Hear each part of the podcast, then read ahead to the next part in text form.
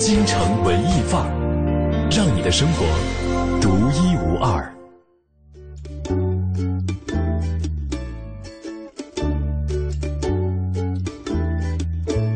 新文艺新青年文艺之声的京城文艺范儿，吹着春风，头顶着蓝天，就跟大家问好了。你好，我是盛轩。大家下午好，我是小昭。嗯小昭今天非常困，印证了一句话哈：中午不睡，下午崩溃。我不知道现在收音机前的各位朋友有多少跟我跟小昭一样哈，是处在崩溃边边缘。反正昨晚上我没有睡好，嗯，你我我也睡怎么样？我也我也没睡好。你你怎么了？嗯，说来话长，昨天晚上我换了一个电压力锅。呃，俗话说得好，“工欲善其事，必先利其器”。李逵要是有两把板斧的话，他他才能叫得上是黑旋风。为了在厨艺方面我有所精进，所以呢，我豁出去了，私房钱我也不要了，我一定要换一个电压力锅。啊，就因为换了电压力锅，心疼那点钱，昨晚没睡好是吗？还还真不是钱的问题。呃，昨天晚上呢，我收到一条短信，上面写了几行字啊，一行字，说：“亲爱的，晚上在家等我。”哎，当时看完之后，我这个心里啊，特别的纠结。然后呢，我正在纠结的时候，就被我家那位给发现了。嗯，我当然我是矫正，我不啊怕斜，不是，就不是不是，不是你家那位给你发的 不是啊。然后啊，你你知道啊，这种短信如果说让女人看见了，你懂的哈。然后呢，就上来给我一百杀威棒，我觉得你能活着今天出现在上班的单位已经不容易了。口水口水杀威棒。呃，我当然不怕，我马上就这个跟组织表明态度，我说我我提出一个非常积极而且有效的解决方案，我给那人回短信，我说你谁呀、你？哎，那个人说是他是发错短信的吗？他回了俩字儿快递。快递管你叫亲爱的，人家不都只叫亲吗？他还我给你多打两个字是不是被手机的联想功能所害了？哎呀，你知道，我作为一个男人啊，就碰到这些特别无语的事情，我打碎了牙往肚子里咽。你有一个办法你有一个办法，就是让、嗯让你媳妇儿来替你收快递，确证一下，啊，是那现快递后来打一下他的手后来那电压力锅确实确实来了，还好不是红太狼啊，没拿着这个锅来砸我一顿。哎呦，快递怎么还敢拿个拿着锅砸你？都差点没有我是我是说我另外一位红太狼了对啊，我觉得还好，你今天身上没有什么伤。对对对对对，不过话说回来啊，快递人员每天风里来雨里去，的确也不容易。嗯，有的时候叫个亲什么的，估计也是受了这个淘宝的影响。哎但是打成亲爱的这种几率让你摊上了，我也确实无话可说。我特别受不了恭喜你中奖！我特别受不了这种破坏破坏家庭和睦的这样一种卖萌的行为。他是卖萌还是不小心的？就像我们我的记者没问他，我没敢问他。我是中央人民币广播电台。一一个道理，有可能是这个手机误输入啊。当然，这是我在替他找辙了。我希望他是一个，呃呃，无心之失而造成这样，差一点有恐怖、血腥、后火的这么一个。太可怕了！造势根油是快递，嗯，给你发了一条。今今天跟大家说说快递吧，在我跟小昭都处于崩溃边缘的时候，看看还有谁。哎，你这个事情很提神，很提神。啊，还好，所有的快递跟我联系的时候都都很简言简意赅，都说嗯快递家里没人，放楼下传达室了，就都是这样子。就没有碰到说这么贴亲啊，没没有这么贴心的称呼就淘宝卖家会发，嗯但淘宝卖家一般不会发“亲爱的”，很少啊。他们或者是在旺旺上会这样讲。智能手机害死的 那今天就跟大家一起来聊一聊快递的事儿吧。你看多提神，咱们来说，对小昭本来都已经把手机闹铃嗯定好了，就是定到上节目之前醒来，没有在节目睡一会儿觉。在节目的这个过程当中，如果睡着的话，也可以用手机闹铃把自己闹醒。哎，结果没想到不，敢上节目可不敢，就万一又小昭像这个你什么事都这么认真，你好可爱。哎，我是真的是要很认真啊！你说这个时候要是睡着了，这这这是很严重的事哎情。对还好，还好我这个“亲爱的”三个字就突然间变成了手机闹铃，把小赵从这个崩溃的边缘拉了回来。哎呦，嗯那么今天呢，那个大家如果跟快递有故事啊，嗯那欢迎发送你的留言信息过来到我们的节目微信公众平台嗯和小昭或者是 DJ 陈小轩的新浪个人微博，说说你和快递的那些事儿。对，那么参与互动的听众朋友将有可能获得我们送出的中国木偶剧院《木偶奇遇记》的门票六张。京城文艺范儿，今天跟大家说的是跟快递的那些事儿哈、嗯大家可以发送您的这个文字或者图片信息到我们的微信公众平台“京城文艺范儿”这五个字，或者留言到盛轩和小昭的微博的留言帖下面就可以了。有的时候快递的的确确是会造成你生活当中一些小小的尴尬啊，当然不严重了。你知道，我经常会，尤其是去年就上夜班的时候，嗯白天会睡懒觉，嗯，但是基本上快递人员都是一大早来敲门的，有很多都是一大早有这么勤劳吗？有有有有，我经常会在上午这个七八点钟的时候，然后就被那个刺耳的门铃声给、给给给按醒，因为那个时候夜间节目啊，嗯。下班下的非常的晚，嗯，非常睡觉就睡得更晚了。然后到了早上，我只有一次，而且是邮局的，他会先在楼底下，邮局会给你送到门口。会会会，因为我递护照啊，或者是那个像港澳通行证啊、这一类，对对对对，邮嗯邮局的 EMS 的特外、嗯特外专递就会递到门口。有一次，我就我还特别，我那天好像还特别发了一条朋友圈纪念了一下。我说其实很不习惯在周四的一大早，大概八点多吧，嗯他们就会摁那个门铃，就是摁下头的那个门禁呼叫器，嗯，这样确保把你 叫醒，你知道吧？因为我家门那个没有没有自己独户的门铃，经常在嗯外面敲门，里面是听不见的。嗯如果你在卧室的话，嗯嗯，但是邮局的很有经验，他先在下面按门禁，按然后你上来，他对然后就在多熟了？他不是他对我们这个片区都是这么操作，嗯呃，然后我就。真的是昏昏沉沉，然后会迅速的去找一件睡袍来披上，嗯然后乱着头发，就是戴着眼镜，把然后长发披到脸前面，对对对，而且。而且就就几乎有的时候吧，如果不是邮局的，然后那次我就说很早嘛，我就说还好，就是因为是比较重要的证件嘛，自己也盼着拿到哈，而且其实嗯人家很辛苦了，很感谢。对对对，呃，但是这个早上起来，就是尤其头一天晚睡，早上起来早起开门，那是一件很狼狈的事情。我想，嗯所以可能。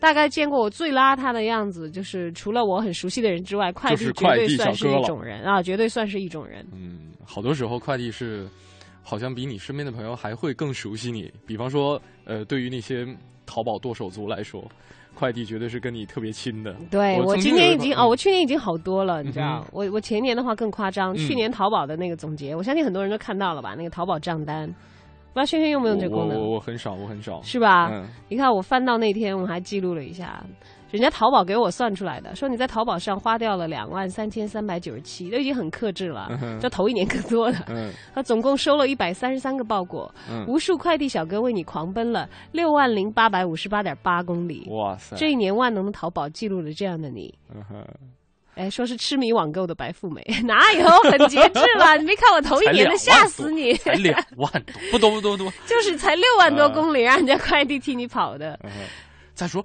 又不是那个一个人跑这么多公里，还有火车和飞机的，对不对对对对，但是你会想想，这有的时候蛮神奇的。这个巨大的物流系统，那么多人哈在为你服务，但是当这个一份包裹送到你眼前的时候，可能是最终端的那个那个链条的那个人，他会给你直接的印象。你知道我遇到过态度很恶劣的快递，他就是因为敲门，然后我没听到。他就走了，然后我嗯给他回电话的时候非常不耐烦，嗯，非常不耐烦。嗯然后那个我说那行吧，那个我说您现在如果离得近的话，可以再送一趟；如果远的话，就再送吧。嗯，他说那我都已经走了，嗯然后他要冲我发脾气，你知道吧？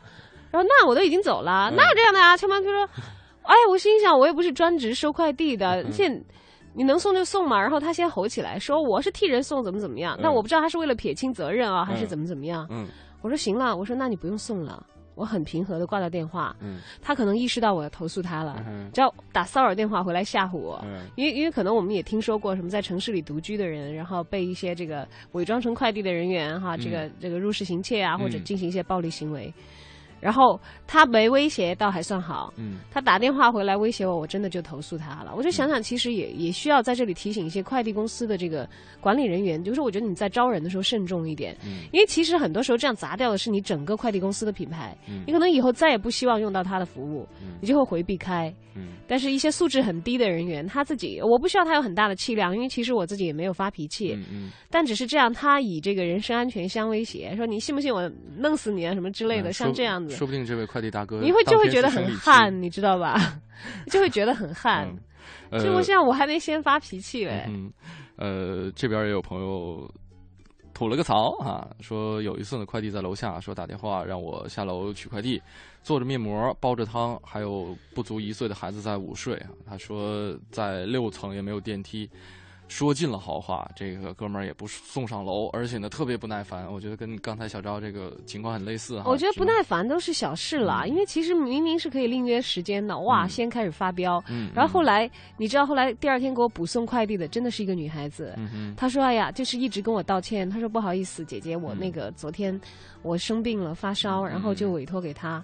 然后我觉得最过意不去的就是，似乎最后这个罚款是因为本来是该投递的那个女的投递员去承担，然后我就一下子觉得，我想啊，我为什么没有对付流氓的办法？这种事情应该找什么样的解决？呃，女孩子生病了，让隔壁家老王送的。他不是让隔壁家老王，他是让他们公司其他的这个啊同事嘛。嗯，然后这边朋友接着说，说第二天呢，又是这个男的打电话下楼取件儿，哎，不对，说串了，说串了啊，说什么呃，刚又是刚刚才说说尽好话，这个男的也不送上楼，而且呢很不哦，耐烦。对，是刚才的那位朋友。对对对对对，没没说完，没说完啊，他发了很长一段，呃讲了一个故事，那个只能说这个第二天再来送，然后他也答应说第二天再收货。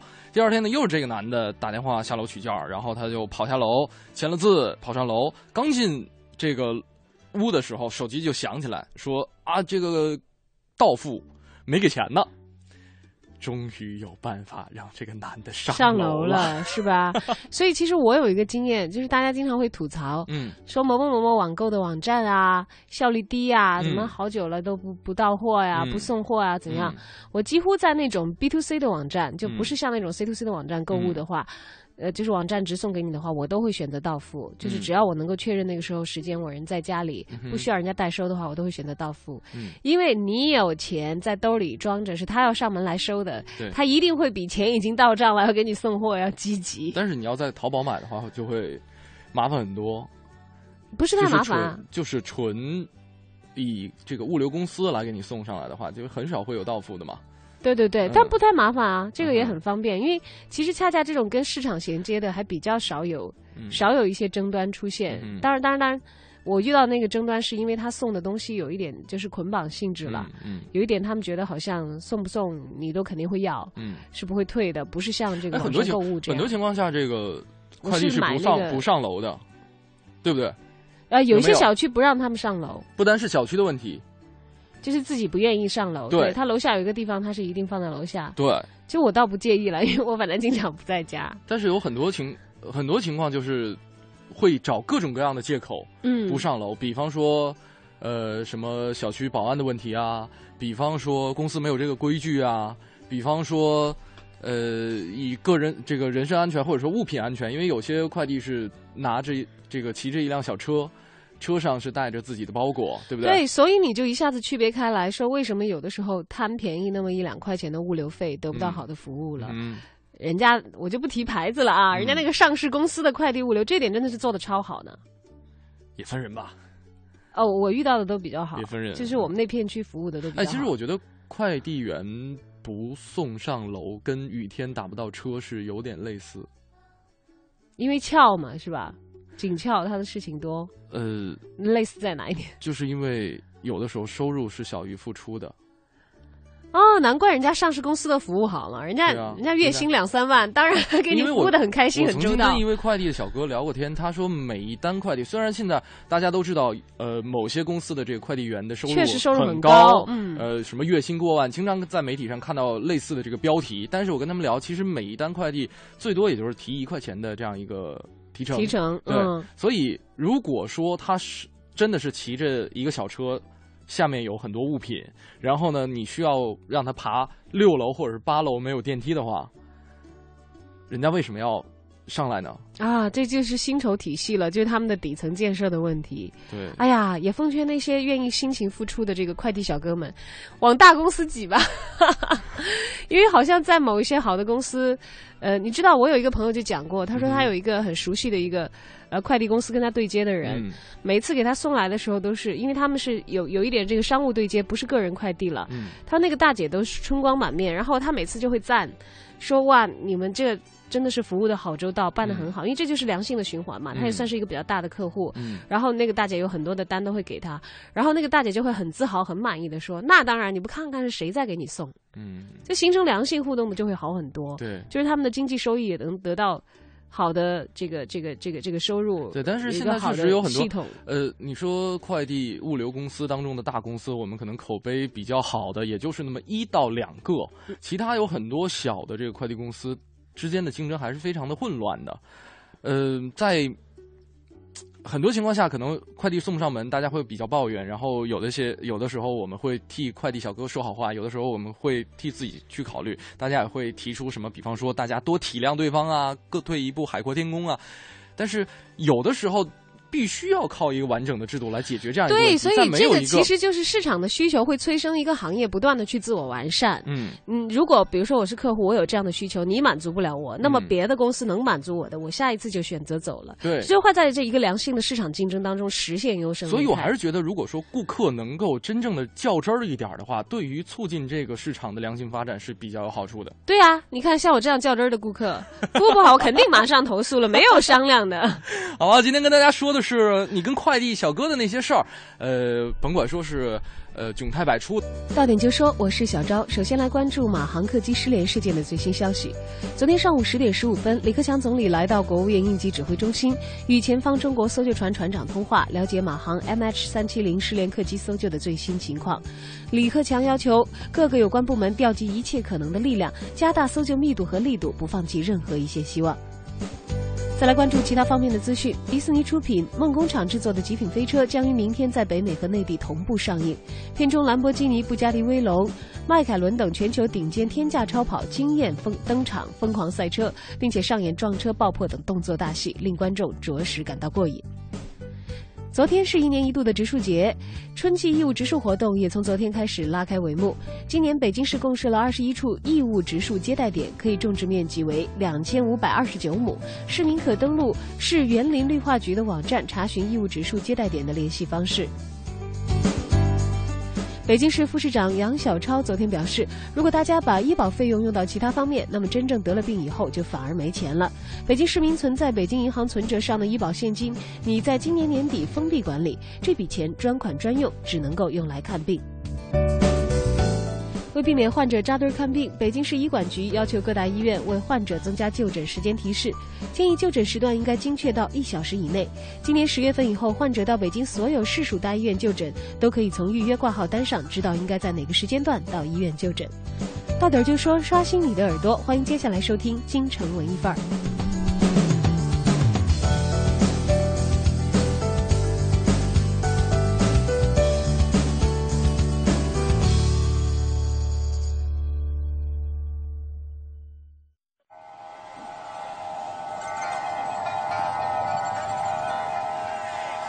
或许你无暇顾及午后阳光的温暖，或许你还没找到撬动生活的支点，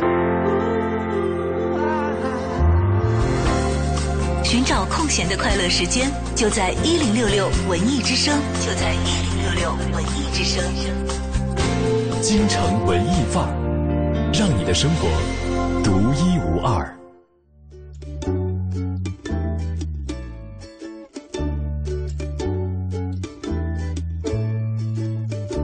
京城文艺范儿，让你的生活独一无二。你好，我是盛轩。我是小昭，今天我们在节目当中来聊一聊我和快递那些事儿啊，也欢迎大家有话要说的话发送留言到我们的微信互动平台“京城文艺范儿”，或者是小昭，或者是 DJ 程小轩的新浪个人微博。嗯哼，今天参与我们节目互动的呢，会呃得到我们今天送出的礼品，是由中国木偶剧院提供的《木偶奇遇记》的门票六张，分别送给两个家庭。呃，这个演出的时间是三月二十九号周六上午的十点半。另外还有田沁鑫导演执导的话剧《罗密欧与朱丽叶》的门票两张。我看到很多朋友都已经发来了。呃，自己跟快递的啊很可爱打的事儿交道的一些经历。对，啊郭磊说了，说在一二年啊，从网上买了一本书，第三天下午到的，送到我们家楼下的时候，让我下楼签单。前一天不巧把钥匙丢了，爸妈出门还不在，我就趴在窗户上喊话：“能不能上来一趟啊？”哎，哥们说：“你小心点儿，我看看能不能扔进去，试一试。”结果他没没反应过来，嗖的一下，这个包裹就从脑袋顶上进了屋了。那哥们说：“你把单子扔下来就行了。” 哇，这个好准啊！超精准的远程投射。买的不是易碎品吧？啊，这个时候有一位很可爱的朋友换位思考啊，他在我们的微信公众平台上留言说：“我是一位快递员，公司是上市公司，也有实体店。啊我们一单提成是五块，不是一块。顾客订货全免运运费，送货上门，服务到家。即使是买一块钱的东西，我们也免运费。啊，哎，哎，这是我们关掉话筒在讨论的那一家。”马上要变身电商的快递公司嘛这个换位？思考，这位朋友，您您您您发一下，您公司是哪家？对对对，我我我们不予广告，但是我们看了心里明白。我们猜的是一家吗？因为其实我超喜欢用那家公司的，是吧？我家里都有好多他的单子，因为快递员很周到，嗯他就会在给你送单的时候啊，快递袋子啊，都会他给你。他他就会提前留给你单子，嗯说那个你下次要要送的话，你就可以先填好，然后直接给我打电话就好了，嗯很方便，现在。也有网上填单啊，也很快，直接这快递单都是打打印好的了，就是你在网络上呃把你需要寄的这个呃东西信息填好信息填好就 OK 了。对，这还是目前为止看来还是还是上市公司做的比较好一点。嗯 嗯啊，这位朋友哦，好的，我们心知肚明，哦跟我们聊的不是一家，不是一家我不是一家。之前啊我们关掉话筒聊到一个一个这个我所常用的那家快递公司，虽然嗯贵一点哈嗯，它有一个宏伟的计划，它这个宏伟的计划如果达成的话，我觉得我明年可能在淘宝上下的单会更少，嗯哼。因为可能有其他的途径嗯。通过他们来给我买一些东西了。嗯，我们期待。好的。我们反正不做广告，就是不说是哪一家，等着他们给我们投广告嘛。我想人家大概不需要了，因为其实你想想，每一个快递员其实他们自己都是这家公司自己的广告终端。对。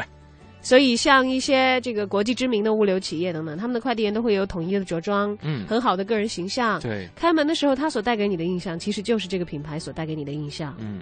很重要的一部分对，。我们再来看看这个有福说了，在去年夏天特别热，然后呢，快递发短信说，麻烦你一定要在两点之前来取，要不然我会热死的。啊，怎么办？我三点才能回家来取。好吧，记得带点孜然和辣椒面儿。带孜然和辣椒面，没有，就是就是烤熟了，快是他给你打岔嘛，对吧？对对对对但我比较少遇到这种情况觉得哎，很可爱，但是我有的时候会见到有一些真的快是因为你太冷面了吗？我冷面什么啊？我每次都都蓬头垢面，人都没睡醒。就是因为你太蓬头垢面了，所以你所以人家才不给你打岔。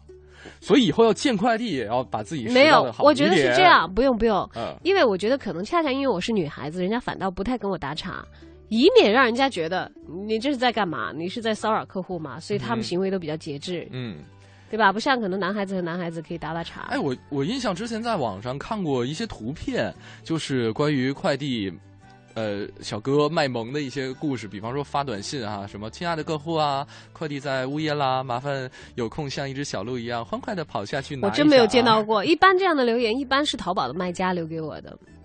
不会是快递员不，你是说放在楼下是吧？对啊，对，我是说像这种口气的，我不是说这种内啊，容。你只是在这个对对对，卖萌的这些，我遇到淘宝店主比较多。嗯这快递员都是快递家中没人，嗯请到楼下传达室自取，那这样子。我觉得很专业，我喜欢这样。呃你不喜欢这种卖萌？对呀、谁要跟我打岔的话，我会觉得骚扰我吧？什么情况？好恐怖。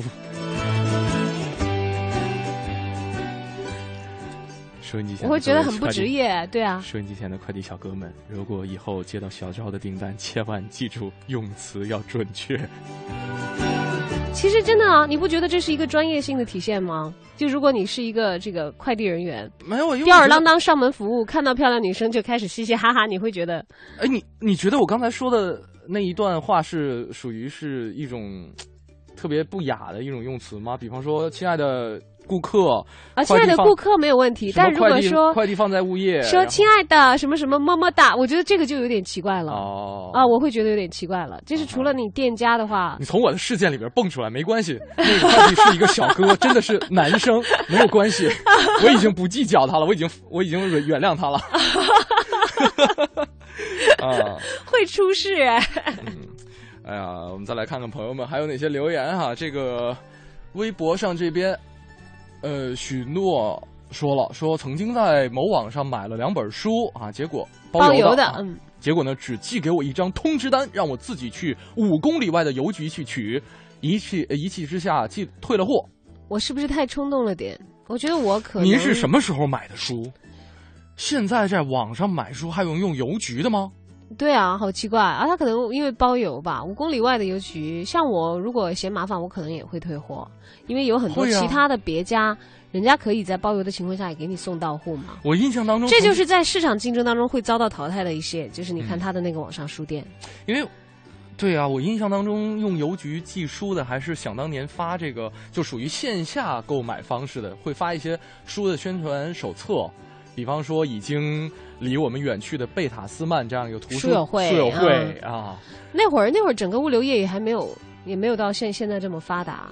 嗯，你知道，啊我觉得真的网购那是促时候只有成了物流业的，呃，物流业的这个发达。对对对对，你知道我上学的时候，经常对于广院附近这个什么三间房邮局是嗯最熟的了，因为我妈三天两头给我取寄东西，我都要去取，还曾经因为自己上课还麻烦男生去替我取的，真的。哎，这儿有一个，哎跟大家说一下啊，Rocky 说了，留言，呃，我家门口呃有一个店子啊，有一次小哥给我送快递，但是呢我没在家，我跟小哥说啊放门口了，小哥说不行啊不行啊会丢的，会被人偷走的，那怎么办呢？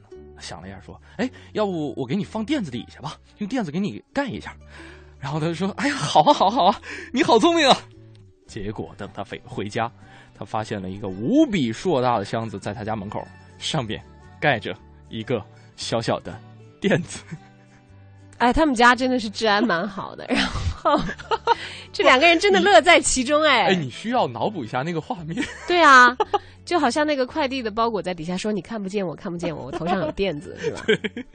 垫子说：“啊，你可算回来了，这么高吓死我了。”快递单上写着“收件人门口的小垫子哎呦，有很多时候会就是说啊，你放到门口消防栓吧，或者怎嗯样，那是因为其实是折射出另一面了。我们可能嗯居住的环境比较，一来比较安全，二来大家都会这个风气比较好，不会谁眯谁的东西”，。放在奶箱里的呀，放在这个呃，刚才你说那个消放消对，一般垫子底下放钥匙就差不多了，放包裹的我还是第一次见。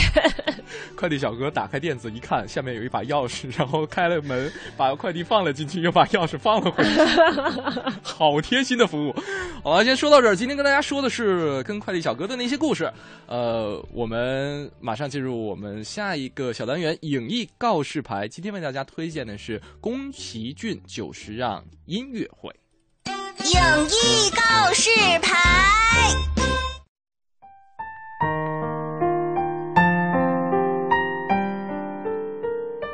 京城文艺范，让你的生活独一无二。听众朋友们，大家好，我是来自永乐票务的文平。今天给大家推荐的一场演出是《天空之城》久石让与宫崎骏动漫作品试听音乐会。久石让对中国年轻一代的动漫乐迷们来说都不陌生，宫崎骏的《天空之城》《龙猫》《魔女宅急便》《千与千寻》《悬崖上的金鱼公主》等多部动画电影配乐都出自他手。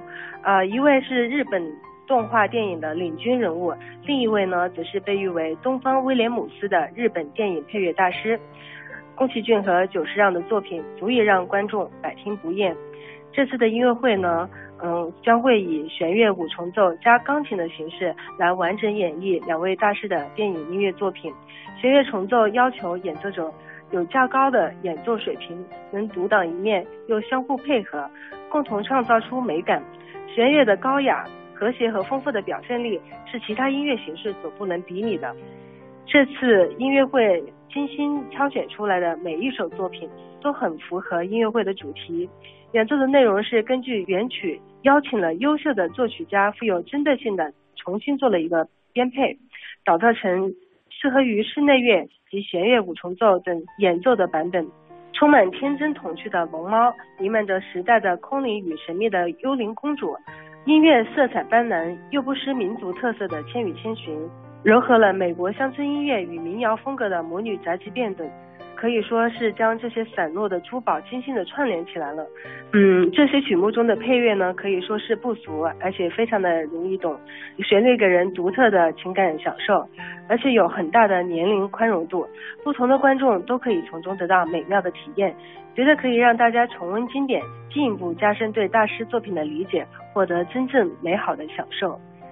嗯，演出的乐队是千与千寻，这是一支将弦乐与当代动漫音乐有机融合的演奏乐队。嗯，也是我们国内较早演奏宫崎骏久石让动漫作品的专业乐队。从巡演以来呢，千寻乐队继续陆续走过了北京、上海、广州、深圳等数十个城市，也将久石让的电影音乐带给了越来越多的宫崎骏动漫音乐爱好者。而且这个乐队呢，在林志炫一三一四世界巡回演唱会上，为林志炫进行了现场伴奏，而且在一三年的十二月份，也担任了国际钢琴大师理查德克兰泽曼。音乐会的现场伴奏乐队，这场演出的时间是在二零一四年的四月一十九号，北京音乐厅，而且票价非常的亲民，一百、一百六、二百二、二百八。喜欢宫崎骏动漫的朋友，或者喜欢古典音乐的朋友，都可以去欣赏这场美妙的音乐会。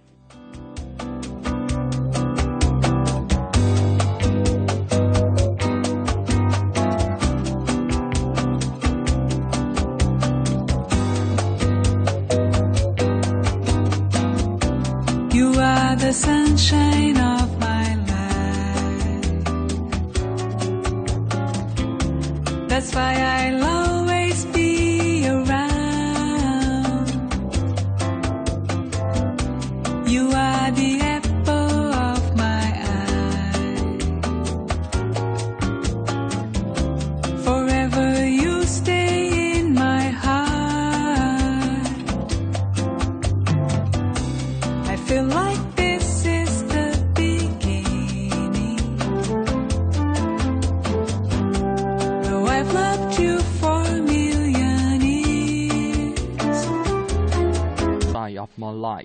是正在为您直播的京城文艺范儿。你好，我是盛轩。我是小昭。嗯，今今天跟大家嗯，跟大家说的是你跟快递小哥的那些事儿啊。其实春暖花开了以后，有的时候也觉得也好一些，因为每嗯当是这个顶风冒雨的那种天气情况啊，快递小哥给你送个包裹的话，有时候你真的也是深深的感到，就是他们真的是是挺不容易的，挺不容易。风雨无阻的。冷冷小易说了，上星期买一剃须刀哈，呃，过两天快递到了，打电话说五分钟到啊，等他一下，结果呢又打了一电话，说是堵车了。他纳闷儿，我说这快递一般不都是三轮车或者电动车吗？怎么可能堵呢？结果去到了一看，快递开了一辆新朗逸，送快递，他说我完全惊了，送快递都开二十万的车，说你闹哪样样啊？我要冲动，我有冲动，我要辞职，我要跟着你们去送快递。哎，其实，呃，真的就像小昭刚才说的，呃快递小哥其实真的挺辛苦的。呃，很多朋友都会羡慕我们这些新闻标题上面那些月薪过万的人，但是有的时候你得去想，他们早起贪黑干体力活，干到晚上两三点，而且要知道，在这个行当里头，其实干的收入高的，呃，干的巧妙的，他除了能够吃苦耐劳之外，嗯他还有一些过人的地方，嗯。他不是纯说是拼体力。嗯，拿到这么高的收入的，一个是合理的组织方法，对，还有一些人很巧妙，就比如说，呃，那个我以前看过，好像是在讲，就是就是第一年爆出说这个物流行业的人员月薪过万甚至两万的时候，嗯，就讲不是所有人都可以拿到这个收入，不是所有快递员都有，嗯。能拿到两万的是什么？首先他脑子会很好，嗯。他会很清楚的区分在自己管辖的区域当中哪些地方可能会出现有发大单的这样的客户。嗯。就比如说有好几个人可能是开淘宝店的，他把他们那个单子揽下来，因为嗯。量大，嗯。适当的给折扣，嗯。然后呢，自己有的时候还会帮着包啊什么的，嗯这样他就等于拿到一个大的 case。嗯当然，再怎么样，你一个人能够拿的钱，就是你干的活儿总是超不过你一个人的极限嘛。对，再聪明一点的人就会分包，嗯说哎，我把这些分给一些新人啊、大家分成嘛，对嗯我大不了分一点利益出去。是，这样越做越大，他自己慢慢的也通过他的商业头脑和他的组织能力，嗯让他爬到了就是他们在这个系统当中他一个小节点的位置。他其实自己也像一个小小的团队的头人一样的，对。来接一些单，分一些单，来组织一个运行的这个构架。所以说，有的时候我们在抱怨自己得到少的时候，其实是由于我们付出的不够多。嗯哼，对啊，动动脑子，你看看，像这样大家普遍以为这个低收入的行业，当然现在是这个呃观念完全的转过来了哈。嗯也有高收入的人存在，总归是他们更加多的动了脑筋，嗯卖了力气啊。呃，再来看看这位朋友说了，快递小哥给我送了三年的快递，每次都是门卫大爷代收，暑假呢自己在家，呃，终于亲自收了包裹，在签字的时候，这位小哥说：“啊，我给你送了三年的东西，今天第一次见到了。”哎呀，这对你有感情了。呃 啊，这个说起来，就另外一位杨小彻啊，嗯他的留言里头说，他我有一个好朋友是淘宝资深剁手族，最开始号称六臂金刚，嗯，后来练成公家六十四手，再后来修成千手观音。嗯有个负责他家区域的帅哥快递，连续上门七天送了十八个快件儿。说后来有一天，快递小哥终于敲开了他的家门，说：“你好，我有特别的话对你说。”啊他说：“谢谢你让我知道这行原来这么苦啊！我准备辞职回老家。一个人就给快递，哎，你知道，我记得以前看过一个访谈，嗯。是王菲和李亚鹏还没有离婚的时候，嗯因为王菲也很喜欢网购嘛，嗯。就李亚鹏那时候就爆料说，说当时给他们家送快递的，因为都是阿姨代收嘛，嗯。就是往住宅里头递嘛，他们肯定住的房子也很好。然后后来有一天，那个因为常来常往之后，快递人员就跟家里的这个阿姨熟了嘛，嗯，说就问他们家保姆说：“哎，你们这儿是有一公司吗？” 你知道，因为现在各个公司的前台几乎就是代收快递，对吧？嗯嗯。因为再加上有一些楼宇里头有那种住宅的房子对。开公司。然后每次是阿姨接嘛，然后也我我相信他应该也不会写什么王菲收了这一类的，对对对对，逗。然后收快递的就问阿姨说：“哎，你们这儿是有一公司吗？呃，其实他是想看看能不能抢到更大的单，？” 哎，倒也不是啦，他这个地你要说的话，嗯。他们不发快递啊，啊但有可能，对对，有可能他是为了找那个更大的单。嗯呃，风儿说了，说这个觉得快递小哥是最体现时间就是是金金钱的职职业业，每一次看见他们都是在抢抢时间，这是抢时间，嗯，可能对于顾客来说，有的时候会带来一些不好的用户体验了。嗯，要看情况。其实有的时候协调一下也还是可以的。其实我就往往很佩服有些大的 B to C 的网站，嗯我真觉得他们物流自己建设做得很好。嗯多年之前，你买冰箱、买电视，人家就给你送到户，嗯然后就给你安装好再走。我就发现他们其实真的是很高效，嗯，然后会统计这一圈，他会你会填嘛？你是什么二环以里还是多少多少这个区域？对，他们就会跟你约时间，然后就会拉着一整车的，嗯其中有一个冰箱或者一个洗衣机是你的，嗯迅速的给你装完，然后呼啦一帮人又撤了，开着一个大货车到下一个点。因为这是多年前就已经是这样子的，是，所以我是觉得有大的这个系统良性的一个组织，真的是非常高效的。嗯，当然，物流行业也有很有很多明天值得我们展望了。就目前来看，我是觉得这个行业真的是在近些年发展的非常非常迅速，嗯而且也是应着这个市场需求成长起来非常惊人的。对，没错。其实如果说，嗯，快递抢时间的话，哈，这个在其他的单上浪费太多的时间，另外一方面就会让其他的顾客这是服务等你体验方面等到我心痛。來將心窩佔據，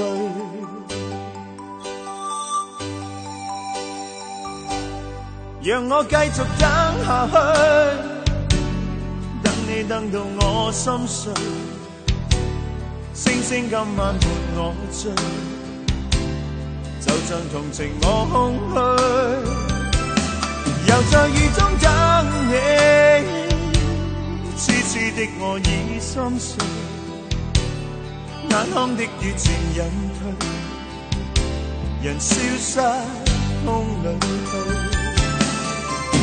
等你等你等你，一世一世等你，我真的真的不願捨棄，很想當天。新文艺新青年，这里是京城文艺范儿。你好，我是盛轩，大家下午好，我是小昭。欢迎回来哈。这个今天跟大家聊一聊你跟快递小哥的那些事儿，甭管说是。囧事百出还是感人至深，大家都可以发送到我们的两路微信呃这个两路平台上面，互动平台上面，包括我们的微信公众平台“京城文艺范儿”这五个字，大家在订阅号里面搜索一下，在留言框下留言，我们就可以看得到了。另外呢，也可以来关注小昭和盛轩的个人微博，大小的小，李大钊的钊，还有 DJ 程晓轩。嗯你知道在我们节目进行过程当中，我们的一位同事，嗯刚刚去楼下取了快递，嗯，拿着他的包裹上楼来，坐到了我们的这个玻璃窗外对，。对于我们这个职业来说，想让快递把这个物品送到办公室里面来，这是一件根本不可能的事情。对，传达是代收一部分了，但很多时候自己要出到院儿里、院儿外头啊、院儿门口去取。嗯你知道，我就看到我们这位可爱的同事，我就想起来有一次关于他收快递的事情嗯。有一天早上，我在熟睡中，我接到一个美国的长途，嗯我一看来电显示波士顿地区，嗯然后我就接到我美国的朋友给我的电话，嗯因为是我这个同事嘛，就是拜托我在美国的朋友，当他在帮他在美国买了一样东西，然后嗯代代为转寄给他。我那朋友说：“亲爱的，那个你能把他的电话告诉我吗？因为我现在在给他寄快递，我要填写他的电话。”嗯我说：“哦，好的。”然后就告诉他了。他说：“你顺便你也帮我提醒一下他，让他注意点查收。我说：“好。”然后我就给我这位亲爱的朋友发了一个微信，我说：“亲，你的快递已经从美国发出了，注意查收哦。”这个时候最可爱的是我们那个可爱的同事，嗯给我打了个电话说：“亲，我现在比较忙，我比较我不在台里，嗯就说如果方便的话，那个如果我不在的话，你能帮我收一下吗？” 我说没问题。然后我说：“啊，其实我想说，现在快递还在 Boston，其实没有那么快，没有那么快就递到。想的太早了。你其其实这是真实情况，他可能以为是那个那个快递到了，对对对电话。嗯哎，要说起来，其实国际物流，嗯这些年也有一些很长足的进步。我记得嗯我上大学的时候，那个时候给给国外的朋友寄东西，嗯，寄礼物，小小的也没有超重什么的，因为嗯就就要量嘛，因为太重了会超重嘛。，对，半年能寄到。呃，我寄 EMS EMS 吧，还是也不是嗯 EMS，、就平。最慢的是船的那种嗯，件，对对对，然后有一个稍快一点的，大概他说保证一个月内绝对能到，就最后好像是十几二十天之内就到了，是寄到密歇根，我记得那一次，嗯。那一单包裹是在标准重之内，嗯就是第第一单的这个重之内，嗯。好像是两百五十多克吧，还是多少来着？我花了两百五十多块钱的寄费，嗯，哇塞，哎，但是现在好像从国外收一个包裹没有那么贵嘞，我没海，而且经常在国外买东西的话，他们会比较便宜过来。嗯当然，根据你的重量，这是肯定有关系的了。嗯还有你选多快多慢的这这种邮递的方式，因为它是不同的这个价格嘛。嗯船运是最便宜，但是我那时候觉得真的是寄一个国际快递很贵，我自己收是没感觉了，收就永远都是 EMS 嘛，嗯然后寄。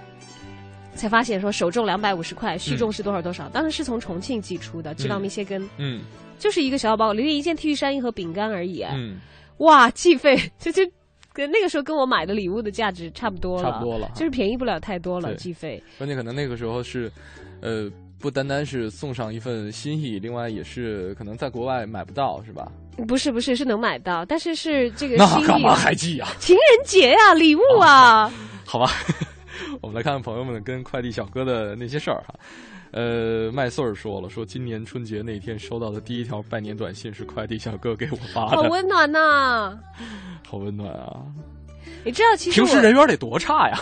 没有你你你，其实跟你讲，我就有一个经常会给我们递送的，我们片区的邮递员，嗯这是邮局的邮递员，嗯，我就觉得他很周到，嗯是一个大姐，嗯因为大姐嘛，也也不也没所谓有蓬头垢面什么的去嗯。接这个单子，她给我送的最多的是汇款单，嗯。然后这个汇款单有的时候经常不在家嘛，也是要拿这个身份证支取啊什么的，她就会想你可以的很寄到我那我在家。很周到，她就会嗯想的很周到，然后她会在递送之前先给我打电话问你在不在，嗯。你在的时候我再去给你投递上门，如果不在的话再怎样。嗯。但如果换别的投递员，如果我哪天看到我门上贴了一张嗯。说那个你的汇款单什么已到，但是不在，请到邮局去领取，我就知道肯定不是他，嗯。因为如果是别的人投的话，就不会替你想的那么周到。那个大姐就因为常常联系很熟悉，所以我留有她的电话，对她说嗯。你留一个我的电话，嗯。这个回头那个我会这个先打电话问问看你在不在，嗯。然后再及时的投递，就真的是很贴心，就很有人情味儿。嗯。呃，如果说对一个陌生人也能够如此有人情味儿的话，可能我们希望，呃，得到的这样一种，呃，但是注意哦，注意哦，注意安全哦，这个这个是也是一个要紧。嗯对，关键是这个各个职业吧，他们其实我们大家在这个大的社会当中，都是跟不同的各种职业的人打交道。嗯那不可避免的，我们所有人都要跟这个快递打交道，嗯而快递的人员其实也是见形形色色的人。嗯我们总归是希望有一个和谐的社会嘛，对吧？嗯有规范的这个商业规律和规范的一些这个法治的法规，既保既保护双方的利益，嗯。又能够保障这个交易快速的达成。现在没有的情况下，所以就只能靠我们自己了。小昭自一般的这个快递单上的信息会抹掉吗？然后我会，我会，我会很小心的毁掉以后，嗯然后再扔掉。有的时候顾不上，顾不上也有对，但是会有一点这个意识。这还是嗯以前跟我一起住的那个室友他的妈妈提醒我们的。嗯，因为姓名、手机和个人地址，这是呃，怎么说？如果个人隐私，对，有一些比较无良的人，就是会因为他自己可能在快递公司待过啊，什么什么，嗯他比较方便窃取这些这个大家的个人信息资源嘛，嗯去卖卖给一些什么推销的呀，这些的，一条一块钱、五毛钱，嗯所以大家也千万也做好防备。但那样的可能比较难以防备了。那样的话，我觉得对于你的威胁也不会太大。我觉得威胁最大的就是你不小心或者说这个随意就把自己的包裹扔在哪儿哪儿，包裹箱哈扔到了楼下的这个垃圾站，有可能你的个人信息就被附近的人盯梢盯上你是的啊，这样就很危险嗯啊！想起来好可怕。对我们社会还是很和谐的吧，对对所以下次要不然我让快递就放在传达室好了，嗯，放到传达室好了，也省得你下楼去取，回趟家就顺便就带上去啦好。了，进入我们下一个板块 Time Out 推荐，看看今天的 Time Out 的北京主笔黄哲为我们推荐了哪些好听、好看、好去处呢？Time Out 推荐，负责一切享乐。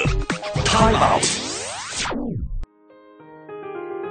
大家好，Time Out 北京推荐与您再次相逢在这个下午，而这一次我 Time Out 北京主笔黄哲将为您推荐一些适合白色情人节，也就是三月十四号看的演出。除了死忠的粉丝之外啊，看一场质量颇有保证的拼盘儿，似乎比看一场歌唱要更具诱惑。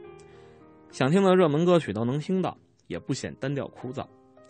更何况还是三位金曲奖的得主。一加一是否大于二，暂且不论。但是蔡健雅、杨乃文、徐佳莹这三个人加在一起，一定是大于三的。而这姐仨呀，为大家带来的情歌串烧爱的 KTV，名为《Her 白色情人节》的演唱会，由着性子唱自己爱的歌，不管乐迷的期待，那肯定不是好偶像。你大可不必担心听不到传唱金曲，只需要担心演唱会结束。你跟唱跟到自己的嗓子哑了。去年底呢，刚刚在工体举办过大型歌唱的三届金曲奖歌后蔡健雅，本来是年轻人的菜，但是在中国好歌曲担任导师之后，虽然在节目中因为泪奔被批虚伪啊、讨好歌手啊，也一度成为了风口浪尖的热门人物，但也拓宽了自己粉丝的阵营。这一次，他除了带来自己的新专辑《天使与魔鬼的对话》，也把乐迷最耳熟能详的曲目都端了出来。什么达尔文啊，Beautiful Love 呀，红色高跟鞋呀等等。同样贵为金曲奖歌后的杨乃文，虽然有七年时间没有发新作，但是在大陆他一直深受文青的喜爱。游走于流行跟摇滚之间的他，有把不同于陈绮贞、张悬、范晓萱等台湾独立女歌手的冷冽嗓音，慵懒又不倦怠，态度分明，辨识度非常高。在离开的几年，他也没有完全停止脚步。零九年发行了全新的翻唱专辑，从选歌便对他的喜好一目了然，什么 Radiohead 呀，什么 Leonard Cohen 呐，等等等等，还邀请了陈奕迅和他一起演唱 Low Reed 的 Perfect Days。去年呢，杨乃文终于推出了他的新专辑 Zero。最近也盛传他会出现在热门电视节目《我是歌手》的比赛中，而在这场演唱会里，他除了会演唱新专辑的主打歌《小丑的姿态》《未接来电》《日落西沉》之外，《星星堆满天》以及翻唱自花儿乐队的《静止》也会一并出现。相比于另外两位近些年都在北京开过歌唱的新搭档，杨乃文这次出现是一场不小的惊喜。错过这一次，你不知道就要等多少年了。而虽然对大陆歌迷来说呢，徐佳莹还算不上是极具诱惑力的名字，但什么身骑白马、失落沙洲，你敢不敢？在 KTV 的点唱率，足以让他在现场毫无冷场。作为台湾超级星光大道第三届的总冠军，他虽然没有像前辈林宥嘉、杨宗纬等人摆脱选秀歌手的影子，但是创作力极佳的他深受创作型音乐人的喜好。袁惟仁极力推崇，陈升也邀请他在自己的演唱会上担任嘉宾。他在年轻一代创作歌手里绝对算得上是佼佼者。虽然风格和目标受众不同，但三位女将都有金曲奖加持，身兼创作身份，对音乐的要求自然有一定标准。如果是普通意义上的拼盘演出，似乎对不住这个特别的日子。不仅有独唱的环节，对唱、合唱的互动也少不了。不管是演唱各自的经典曲目，还是共同向喜爱的音乐人致敬，都非常具备诚意，并非随便拉在一起的敛财行为。这个白色情人节，三百一十四，或者是五百二十，或者是一三一四的票价，绝对是够值了。要知道，我刚才说的这几个票价，可都是双人价。万事达中心的 ThinkPad Space，白色情人节，三月十四号，三个台湾姑娘等着你。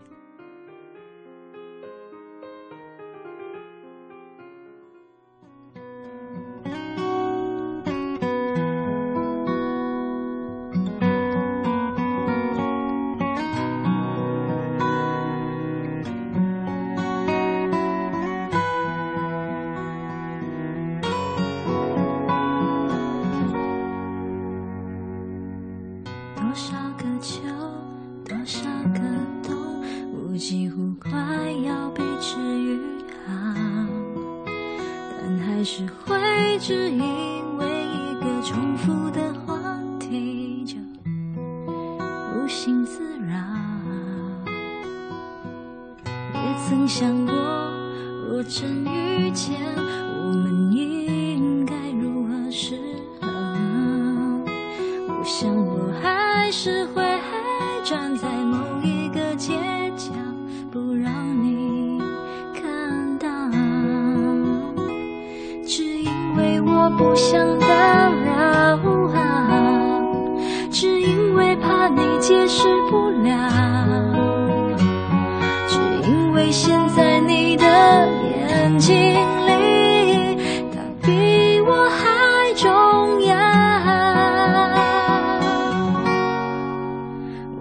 好假装我看不到，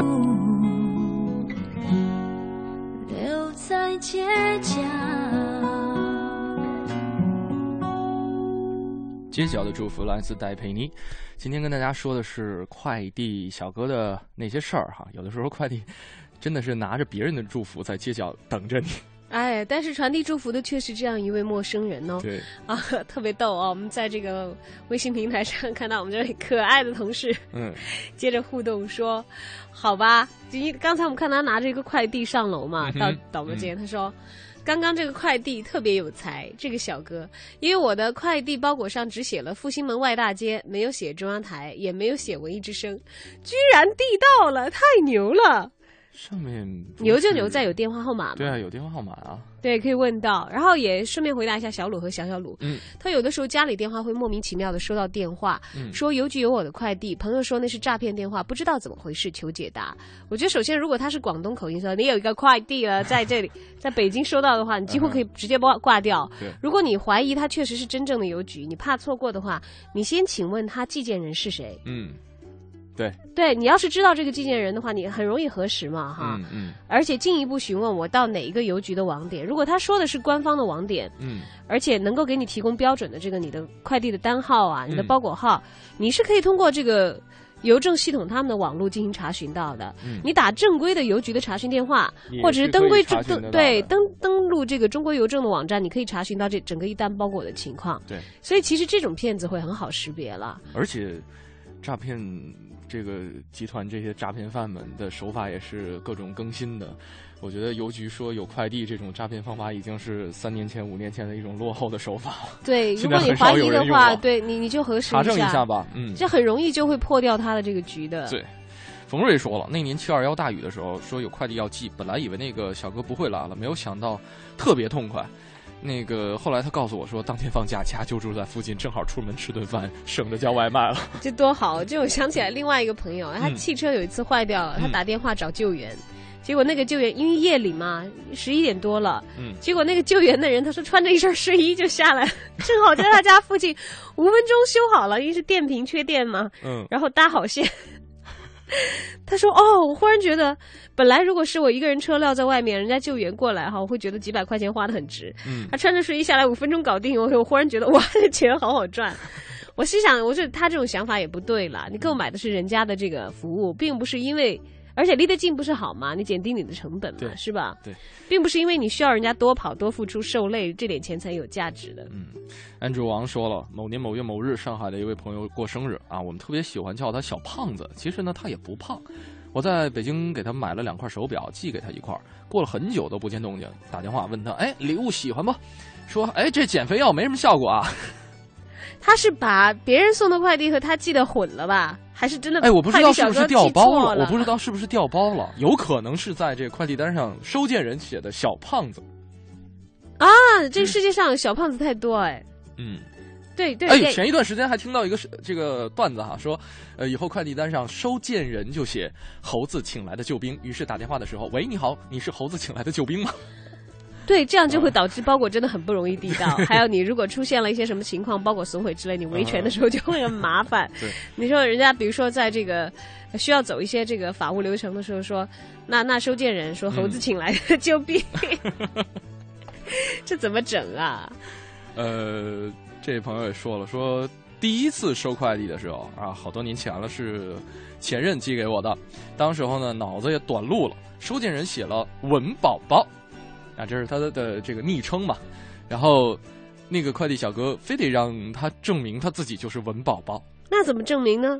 对啊，他也在怀疑说我拿什么证明是文宝宝？这这也给人家快递人员增加了很大的麻烦。对，只不过现在由于这个淘宝的普及，很多的店家会把你的这个在淘宝账户上的昵称对打成这个收信人，但是他以它的规格，而且包括那个封包裹的胶条都有他们统一的标志。嗯，他们跟快递接单的这一方应该也有固定的合作，所以现在减少了一些这样的疏漏。所以早年间真的是 你会给人家的工作带来麻烦的。是，所以怪不得小昭会喜欢工作比较有工作样子的人。